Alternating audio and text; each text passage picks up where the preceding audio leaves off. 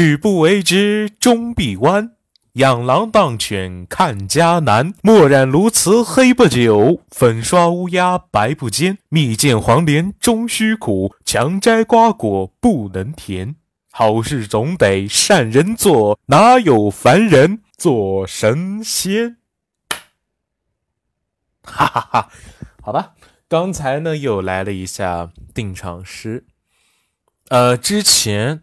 刚刚是不是听到了一个非常屌爆的一个音乐啊？这里呢，我来说一下，本片头呢，我是取材于啊《勇者大冒险》第二季的一个片头曲。这边呢，得声明一下啊，是不是觉得这个片头曲特别屌？我也觉得，主要是我截去它最后一部分，哎呀，太帅了啊！这个动漫呢，也是我非常喜欢的一个南派三叔。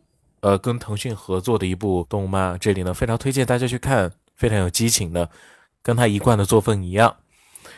呃，这里的话呢，咱们呢就不得扯别的了，书归正传。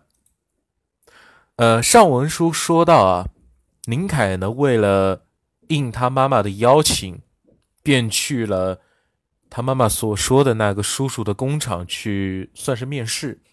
但是呢，林凯并没有啊留下来继续工作的意思，直截了当的跟中年人文书说了一下，说他呢文凭非常高，所以呢一般人请不到他，而且呢他这个话里话外的意思就是说，你就算给我钱我也不来。再怎么样，文书呢也不能强人所难，但是呢他心里已经做了打算，只要是林凯没有工作的话呢，随时都可以了。来奉陪，来上班，呃，这个上文书啊，也就差不多呢，就是说到这里了。咱们呢，就是书接上文，继续来咱们的第十三章的故事，《地狱火车票》，作者吕子正，由吕子奇播讲。第十三章。林凯出了门，他伸了个懒腰，掏出了电话，给妈妈回了个电话过去，说自己工作目前还是没有定下来，感觉不太适合。虽然钱在这里并不算低，但是自己想凭自己的本事吃饭，靠自己的学历等等技术找到好工作，像这种托关系，像这种托关系。找朋友的工作，林凯呢是坚决不会同意的。所以呢，林凯就对他妈妈说：“靠这种关系找到工作，我想还是算了吧。”林凯的妈妈听到林凯说到这种话，当时就无话可说了。他只有这种关系的朋友。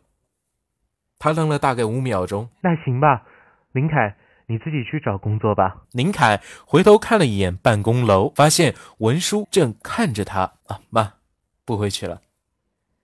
他挂了电话，拿出了一张纸，上面写着一大串地址。这是一处位于闹市区的小区，据说每平米在几年前就已经过万了，但还是有非常多的人去购买二手房。估计是因为这边方便才去购买的吧。他上了穿插在城市中的一辆公交车，他早就在杀了张老头之后就已经有了。自己一套缜密的杀人计划，想要杀人于无形，这是最好的办法。最好在众目睽睽之下，让所有人都以为这是一场意外，自己完全置身于事外就可以了。可是要怎么样做才能让自己到这种地步呢？如果自己有个生死簿，或者随意可以让人随便死亡的能力。自己估计就不用这么煞费苦心了。可惜的是，他自己根本就没有，就这样傻傻呆呆的看着外面的风景。坐了大概四十分钟的车程，林凯下了车，在一个车站门口处下了。这里是哪里呢？林凯抬头看了眼车站牌，前面的一个地区标志，上面写道：玄武区。身后偏右有一处非常繁华的老小区，这个小区名字叫公交一村。这是一个老小区，但是由于地段十分好，价钱始终是只高不低的。买房子的人也是络绎不绝。曾经这里是各个领导所居住的小区，算是家属大院了。不过现在大换血，都是些周边的白领在这里合租，然后上班用来蜗居的。不过呢，还是有一些老人愿意在这里进行养老，因为附近呢医疗条件还有车况都是不错的。林凯掏出了手机，打了通电话，用十分流利的英语说了一句：“你丫的，现在到底是快回来！”电话那头不知道怎么的传来了一个人的声音：“你就别给我拽这个什么英文了哈，我可不是在外国工作的呀。”林凯，你打电话给我干嘛？接电话人是林凯的发小，以前在这一个小区。住，后来呢，升高中嘛，他的发小呢就搬家了。不过呢，两人啊还是十分形影不离的。别老骂人了，还不学好。我跟你说个事啊。林凯看了看表，啊，有什么事你赶紧说啊。哎，对了，你这个好像不是国外的号码呀，怎么回事啊？我现在已经回国了，我在你家小区门口，有时间带我去你家坐坐，可不可以啊？林凯问道。可是我在上班啊。他发小说出来话，竟不乐意了。我在这里等你最多半个小时啊！照理说现在不是应该快下班了？林凯问道。你小子让我早退是吧？我早退可是要扣二十块钱的。你能给我二十块钱，我就回去；你能给我五十块钱，我下午就能赔你了。你选择吧。他发小说。林凯不说话了，直接就把电话给挂了。而电话那一头。穿着一身白色衬衫的男人，满脸都是冷汗。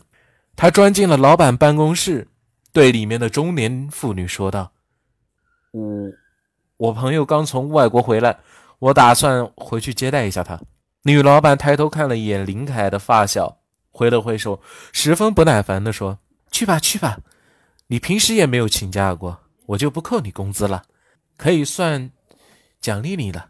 真是谢谢老板哈。”他发小憨厚的笑了一下，他老板走起身，走到他身后，关上了门，用丝袜蹭了蹭他的西裤，轻抚的笑了笑，嘴巴贴在他耳边，呵气如兰，小声说道：“今天能来我家坐坐吗？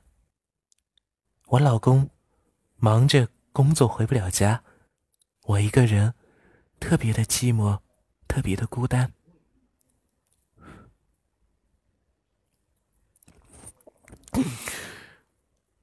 林凯的发小他尴尬的咽了口唾沫，不敢不敢不敢！他连忙说了几句不敢。怎么着？还怕我吃了你啊？我一会把我的家里地址发短信的方式给告诉你啊！老板说完了，坐回了。老板椅上翘起了二郎腿，他老板美不美？用一句相声里专用的形容词来讲，又狗狗又丢丢。说做性感少妇，长得那叫一个漂亮。如果每个男人心目中啊都有一个梦中情人，那么他可以呢当做男人的梦中情人，而且呢是所有人都集聚在一点上的。一双大大的眼睛，炯炯有神，鹰钩鼻子，唇红齿薄，身穿职业装，绝对是个极品。不过，林凯的朋友啊，对这个饥渴的四十多岁少妇啊是没有任何的兴趣的。毕竟他喜欢年轻人。早在很久以前，他就知道自己老板有点水性杨花。当然呢，他是听自己前辈说的。不过自己真不知道，这么快就找上自己了。他一脸吃屎的模样，看着身边的同事，心里不是滋味。收拾了一下东西，呃，你怎么这个接了个电话就变颜变色的？怎么啦？接个电话就变颜变色，是不是有什么事发生了呀？他同事问道。就在这个时候，林凯发小的手机响了，叮咚一声。他拿出手机一看，是他老板发给他的短信，上面是一个精确到卧房的地址。他同事侧眼看了一眼，便已经心领神会到了一半。同情的看着自己的小弟：“ 你加油，我们这些老白菜都过去了，再也不用担心了。作为过来的人，感觉以前日子真是不错。你别开玩笑了，好吧？行了，差不多了，再不回去就到点了，晚上可别迟到哦。嘿嘿嘿，拜拜。他同事居然还拿这种事开玩笑。林凯的发小脸色不知怎么的一直很难看。不过呢，当他见到好几年没有看见的发小林凯时，脸色瞬间变回去了。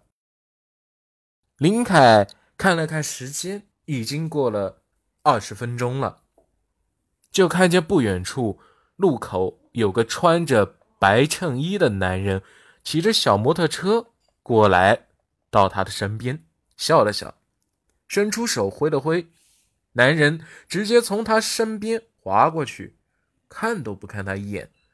可当男人骑车到门口的时候，突然刹住了车，把头转了过来，看向了林凯，顿时笑了。没错，他就是林凯的发小，那个倒霉蛋。他发小回头看了一眼林凯，林凯和几年前明显不同了，已经大变样了。他毕业之后回来过几次。上班之后就是再也没有见过，估计也没有回来。他发小见到林凯，有如恍如隔世般。之前见有人打招呼，没有注意到是林凯，但想了一下，四周空荡荡的，只有这个人站在门口等他，他就想到了一定是林凯。哎呦喂，你戴眼镜让我怎么认识？他发小拍了一下林凯的肩膀，来上车，我带你去我家。好了。这就是第十三章的内容。